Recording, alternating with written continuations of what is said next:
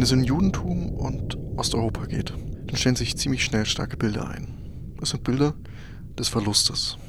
Die barbarische Massenvernichtung der europäischen Juden durch die Deutschen, die fast vollständige Auslöschung der jüdischen Population.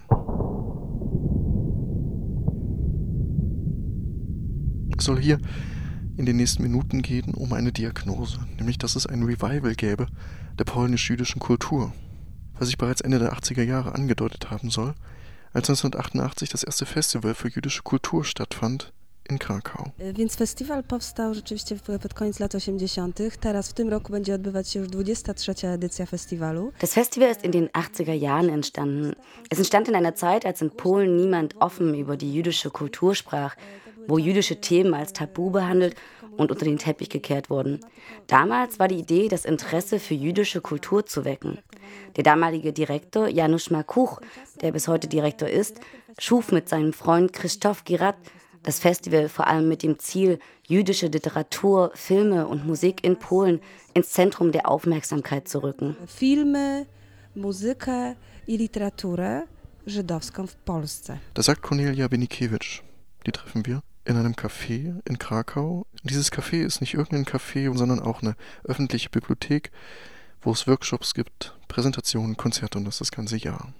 Zwei Wochen im Jahr ist dieses Café noch mehr.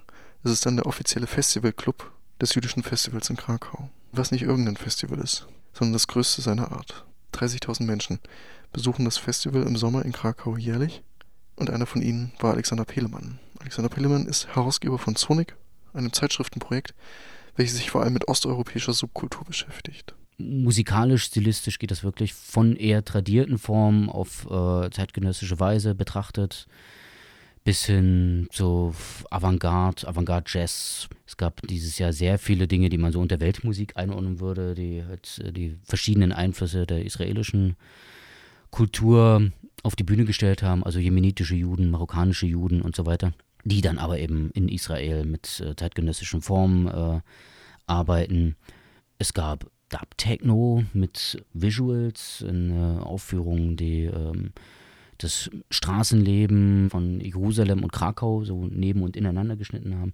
Und es gab äh, eine Riesenbandbreite an unterschiedlichen, aus meiner Perspektive jetzt so äh, Seitenereignissen. Das geht von Führung auf den geschichtlichen Spuren über Workshops in Sachen jüdischer Küche, Workshops in Sachen äh, jüdischen Tanzens, musikalische Workshops äh, in diesem Jahr äh, konzentriert so auf das Erbe der sephardischen Juden. Es gab diverse Diskussionsveranstaltungen, Buchpräsentationen, Filmvorführungen. Es ging um jüdischen Horrorfilm. Es ging natürlich um das Spannungsverhältnis äh, zwischen polnischer Kultur und jüdischer Kultur. Und alles eben auf sehr hohem Niveau, auf sehr hohem professionellem Niveau, sehr gut organisiert und mit Begeisterung auf die Bühne gestellt von einem sehr jungen Team, das mit hohem Vitalismus sowohl organisiert und betreut hat, als eben auch teilgenommen hat. Lebensfreude geteilt, vor der Bühne, auf der Bühne und auch hinter der Bühne. Das jüdische Festival in Krakau, das größte seiner Art,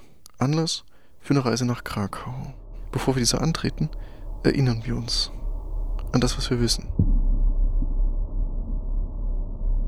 Selbstkritik wird überflüssig und alles Unstimmige in äußerer Bedrohung gesehen. Die Folge ist ein Ausfall der Selbstreflexion und somit ein Verlust der Fähigkeit zur Differenz. Der Antisemit behauptet, dass die Juden alles geworden sind und hinter allem stecken. Kapitalisten und Bolschewisten, Arme und Reiche. Und über alles verfügen, Geld und Geist. Die Vorstellung jüdischer Identität beruht auf falscher Projektion, die schließlich in einer gesellschaftlichen Paranoia mündet. Der Antisemit weiß, was und wer die Juden sind. Er suggeriert Gewissheit in einer ungewissen Welt. Wir wissen, dass der jüdische Bevölkerungsanteil verschwindend gering ist. Wir wissen, dass von den knapp 3,5 Millionen Juden vor dem Zweiten Weltkrieg nur wenige das wahnsinnige Morden überlebt haben. Etwa 300.000. Wir wissen auch, dass nach der Shoah einige Jüdinnen und Juden zurückgekehrt sind nach Polen. Wir wissen, vom dort weiterhin existierenden, grassierenden Antisemitismus, denn wir wissen, dass die Hälfte der Zurückgekehrten Polen sehr schnell wieder verließ. Wir wissen von Massenimmigration der Überlebenden der Shoah, wir wissen vom polnischen Antisemitismus in der Nachkriegszeit. Wir wissen von Einzelübergriffen und wir wissen auch von Pogromen, bei denen nicht selten einige Dutzend Menschen starben nach 1945. Wir wissen auch von Verfolgungswellen gegen jüdische Funktionäre in Polen während des Realsozialismus. Dodam taką jedną rzecz, że stereotyp kultury, w ogóle Żyda w Polsce, mógł powstać tylko dlatego, Nachdem das jüdische Leben zerstört wurde, ist eine Lücke entstanden. In dieser Lücke, ohne Kontakte zu Juden, haben die Menschen verstärkt Stereotype erfunden. Daher schufen sich die Menschen im Kopf ein verkürztes Bild, das die fehlende Wirklichkeit ersetzt. Ein großes Ziel des Festivals ist es nun, diese Lücke wieder zu schließen, indem wir zum Festival jüdische Denker, Künstler, Verleger und Poeten einladen. Dabei geht es auch darum zu zeigen, welchen Anteil die jüdische Kultur an der polnischen Kultur hat. że kultura żydowska żyje, że to jest niezwykle kreatywne i wciąż ma e, niezwykły związek z polską kulturą. Cornelia, die Organisatorin des Festivals, erzählt uns vom Slogan einer Bewegung, eines Jewish Renaissance Movements. Ein Slogan, der kreiert und ausgerufen wurde von einer israelischen Künstlerin, die damit Polen sogar auf der Kunstbiennale in Venedig vertreten hat. Cornelia erzählt von einer relativ kleinen Gruppe von polnischen Musikern, die mit, wie sie es nennt, jüdischen Sounds hantiert und die mittlerweile zu so einer Art Bewegung angewachsen ist. Dokumentiert ist das Ganze auf einer Musikcompilation, die Cornelia zusammengestellt hat. New Jewish Music Out of Poland heißt es im Untertitel, herausgegeben eben von den Besitzerinnen und Protagonisten des Cafés in Krakau, dem offiziellen Hauptquartier des jüdischen Kulturfestivals in Krakau. Und auf der CD, die die zusammengestellt hat, findet sich musikalisch durchaus unterschiedliches. Post-Punk, Jazz, Elektropop, Ethno, Folk, Trance und so weiter. Auch Alexander Pelemann verweist auf eine Vitalität und Vielfalt dieser angeblich neuen jüdischen Musik in Polen. Vielleicht auch inspiriert durch die Radical Jewish Culture, John Zorn, die ganze New Yorker Posse diesbezüglich, die ja schon seit den frühen 90ern diese Sache aufgebrochen haben. Auch dafür gesorgt haben, dass es äh, letztlich auch in Polen dann Jazzmusiker gab, die äh, angefangen haben, auf ihrer jeweils eigenen Weise mit jüdischem Klangerbe umzugehen. Und die finden sich dann unter anderem im Festival wieder, neben vielen, vielen internationalen Acts, vielen aus Israel, aber eben auch aus der ganzen Welt. Das, was Alexander Piedelmann beschreibt, bildet natürlich einen Gegensatz zu einem fast schon klischeehaften Bild, einem Klangbild, was immer wieder versucht, die historische Tragik des Unbegreiflichen einzufangen, den unwiederbringlichen Verlust zu fassen, melancholisch, musikalisch. Gespielt meistens von Herren mit schwarzem Hut und weißem Hemd.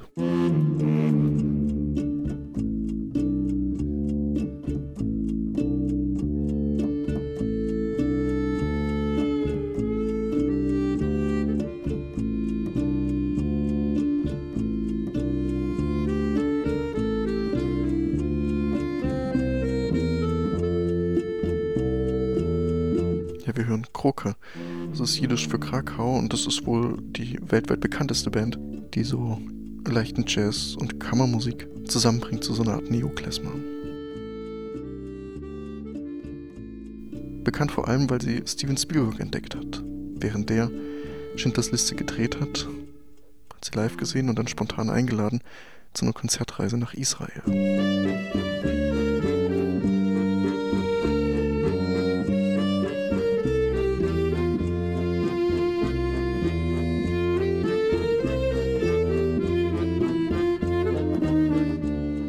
Solche Geschichten erinnern uns daran, wie Auschwitz eingegliedert ist in die Kulturindustrie.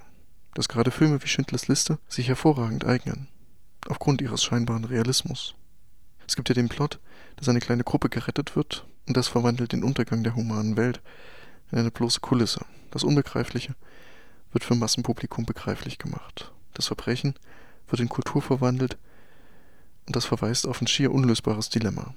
Ohne diese Vermittlung können die Überlebenden und Nachgeborenen sich nicht erinnern an Auschwitz, an die Shoah, aber die Gesellschaft bringt eine Form des Erinnerns hervor, die das, was wirklich geschehen ist, hinter dem kulturellen Artefakt verschwinden lässt. Auschwitz, und das wird klar, wenn man vor Ort ist, in Krakau, was nur wenige Kilometer entfernt ist, ist mittlerweile eine Touristenattraktion, ein Besuchermagnet und ein wichtiger Faktor für die lokale Wirtschaft. Auschwitz wird trivialisiert, vergegenwärtigt und unterhaltsam gemacht.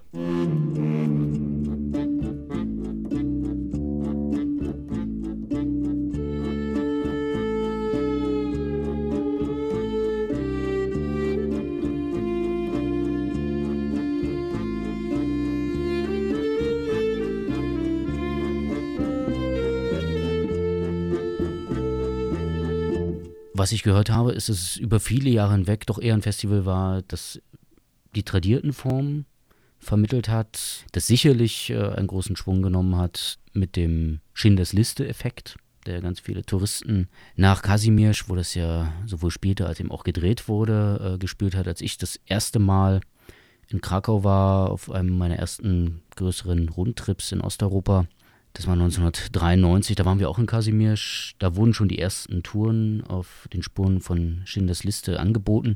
Aber ansonsten war Kasimirsch leer.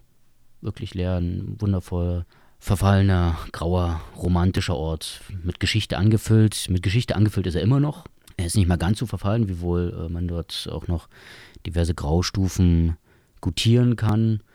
Und er ist definitiv im Sommer nicht leer. Dazu gehören unter anderem auch diese äh, kleinen Elektrowagen mit Anhängern, die dann äh, die lauffaulen Touristen durch die Gegend fahren und da sind dann immer die Höhepunkte so drumherum aufgezählt und das ist dann eben diese Mischung aus äh, der Königsburg, dem Wawel, der Innenstadt, das Ghetto, die Fabrik von Schindler und Auschwitz. Das wird dann so summiert als äh, ja, Erlebnisangebot, was es eben auch wirklich ist. Ja. Also das passiert eben auch. Teil dessen ist das Festival auch, natürlich. Festiwal jest robiony przez ludzi, dla których to jest po prostu ważne, żeby tworzyć, współtworzyć coś polsko-żydowskiego. To jest przede wszystkim Das Festival wird von Menschen gemacht, für die es wichtig ist, etwas gemeinsam polnisch-jüdisches zu schaffen. Ich und meine Kollegen sind Leute, denen es wichtig ist, diese Kultur nahe zu sein und zusammen und voneinander zu lernen. Die Stadt ist nur ein Partner und unterstützt das natürlich, auch finanziell, weil am Festival ein touristisches Interesse besteht. Aber ich denke, dass die Stadt auch dieses gesellschaftspolitische Bedürfnis sieht, dass hier in Polen und ganz besonders in Krakau und dem ehemals jüdischen Viertel, wo über lange Zeit Juden und Polen eng zusammengelebt haben, ein solches Festival stattfinden soll. Dieses Zusammenleben wollen wir, aber auch die Stadt wieder aufleben lassen. An das gemeinsame Erbe, das kulturelles Erbe aller Polen ist, soll erinnert und aufbereitet werden. Ökonomische Faktoren spielen eine Rolle, ja, sind aber nicht der Motor. Myślę, że na pewno pragmatyzm tak, ale myślę, że też po prostu otwartość, e, otwarty umysł. Das Festival selbst hat ein großes Geleitwort vom äh, polnischen Präsidenten. Das Abschlussfestival, das wird im äh, zweiten polnischen Fernsehen äh, übertragen. Also das äh, hat eben auch doch eine Wahrnehmungsgröße, die also national ist so, und auf die man sich ja auch bezieht.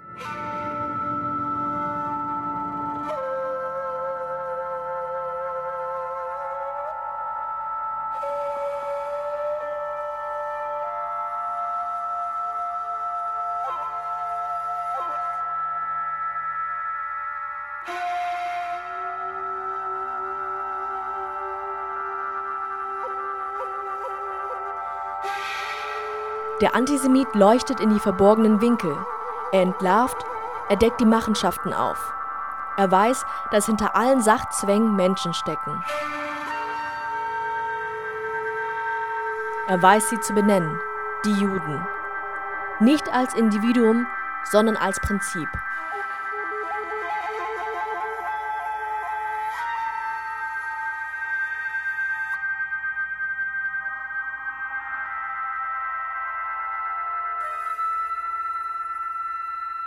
Zur Trivialisierung des industriellen Massenmords gehört auch eine Entwicklung in Deutschland in den letzten Jahren. Die Entwicklung, dass es kaum eine Zeitung gibt, kaum ein Verlagsprospekt und kein Vorlesungsverzeichnis, was nicht die industrielle Massenvernichtung der europäischen Juden durch die Deutschen thematisiert. Die Ermordung der europäischen Juden wird zu so einer Art Schlüsselereignis für eine neue Erinnerungsform, für ein neues Selbstbewusstsein, ein neues deutsches Selbstbewusstsein und damit für die Herausbildung einer neu erstarkten Ideologie.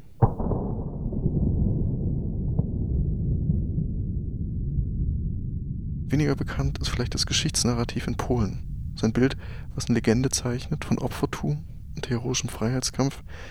Ein Geschichtsnarrativ, der um das Jahr 1795 kreist. Da wurde nämlich die polnische Adelsrepublik aufgeteilt zwischen Polen, Österreich, Ungarn und Russland und es verschwand bis zum Ende des Ersten Weltkriegs von der Landkarte. In dieser Zeit entwickelte sich dann auch ein starker polnischer Nationalismus. Ein Nationalismus, der den angeblichen nationalen Leidensweg sieht als ein Spiegel der Leiden Christi und entsprechend dann auch Hoffnungen knüpft an die Auferstehung, an die polnische Auferstehung. Das Ganze verbindet sich dann auch mit dem Antisemitismus. Denn wenn die Glaubenswelt gestört wird durch unerfüllte Erwartungen, dann entsteht das Bedürfnis, die zu bestrafen, welche das christliche Regelwerk nicht auf sich anwenden. Und so entwickelte sich auch in Polen durch das organisierte Christentum der Antisemitismus. Festiwal o, mówi o kulturze żydowskiej we wszystkich kontekstach. Beim Festival wird davon nichts ausgeblendet. Es gibt den Anspruch, alle Facetten und Aspekte jüdischen Lebens zu thematisieren, zu diskutieren und erlebbar zu machen. Von der Musik über die Kunst, Diskussionen, Gespräche, Panels, auch Momente des Streits, gerade über Politik.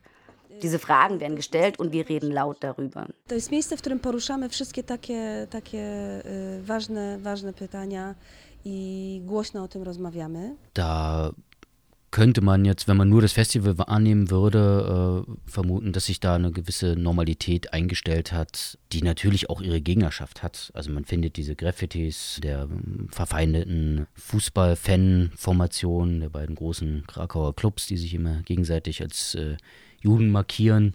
Das ist schon präsent. Und natürlich weiß man, äh, dass es äh, Antisemitismus gibt in der Bevölkerung. Die Polen, mit denen ich darüber geredet habe, haben gesagt, dass es sich eigentlich so darstellt, dass man in Kasimierz kaum was erfährt davon. Also man kann, glaube ich, auch in diesem, um den Begriff nochmal im positiven Sinne zu benutzen, in diesem Ghetto sich bewegen, auf diesem historischen Grund. In Krakau selbst, was ja auch eine sehr liberale Stadt ist, ähm, sehr, sehr vielen Studenten gibt es da, glaube ich, auch nicht so viele Probleme, zumindest das, was mir diesbezüglich geschildert wurde. In anderen Städten sieht das dann schon anders aus. Da bricht sich also auch das durchaus Bahn in ganz alltäglichen Formulierungen, wie ich sie selbst von engen Freunden gehört habe. Der Antisemitismus, jene Rebellion gegen die Zirkulationssphäre, der den Juden die Schuld für ökonomische Ungerechtigkeiten zuschiebt, beruht auf einer falschen Projektion. Das deformierte Subjekt projiziert seine Enttäuschung auf jene, an denen sich vermeintlich das zentrale Versprechen der Moderne erfüllt hat.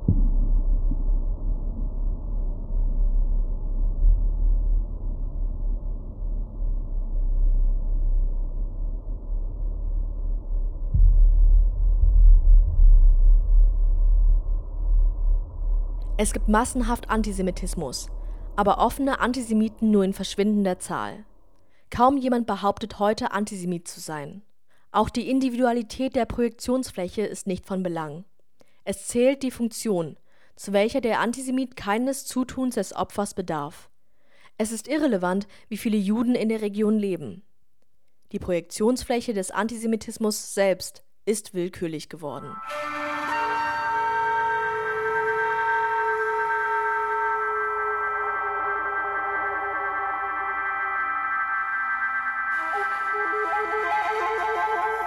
Es gibt so eine Art Renaissance, äh, ein positives Beziehen auf diese Geschichte, auf die man sich natürlich umso einfacher beziehen kann, äh, je weniger real existierende Juden um einen herum sind. So ein leichtes Unbehagen hat man ja vielleicht auch, wie auch bei diesem jüdischen Festival in Krakau, Juden als homogene Gruppe präsentiert werden. Damit, das ist die Befürchtung, manifestiert sich vielleicht auch nur eine Stellung der Juden in der Gesellschaft. Eine ausgrenzende Stellung. Weiteres Unbehagen? Ist, dass beim Festival kaum eine Forderung auftaucht, nämlich die nach einer Kritik der bürgerlichen Gesellschaft, ohne die eine Auseinandersetzung mit dem Antisemitismus zwecklos erscheint. Dennoch stellt Alexander Pelemann Positives heraus. Es gibt die Behauptung, dass es viele Formen jüdischer Kultur gibt. Und genau das zeigt das Festival auf. Es äh, holt äh, jüdische Kultur aus der ganzen Welt, weil, wie man weiß, die jüdische Bevölkerung in der Diaspora in äh, allen möglichen Winkeln der Welt äh, lebt und dazu gehören unter anderem, wie ich schon erwähnt habe, eben auch äh, die arabischen Juden, die äh, natürlich dann ganz andere ähm, kulturelle Einspeisungen liefern als äh, die ähm, ja doch schon ein wenig zum Klischee geronnenen Aschkenasier, die osteuropäischen Juden, die ja doch in vor allem in Westeuropa und eben auch in Deutschland äh, ja doch als Engführung jüdischer Kultur sehr oft benutzt werden. Und die natürlich auch die größte Opfergruppe dargestellt haben. Also es wird ausgestellt, welche Möglichkeiten jüdische Kultur es gibt, die sich also in allen möglichen Formen darstellt. Letztlich liegt darin eine Einforderung von Normalität in der Wahrnehmung, die ja eigentlich auch bis dahin gehen könnte, dass es sich am Ende auflöst in der Anerkennung von Differenz.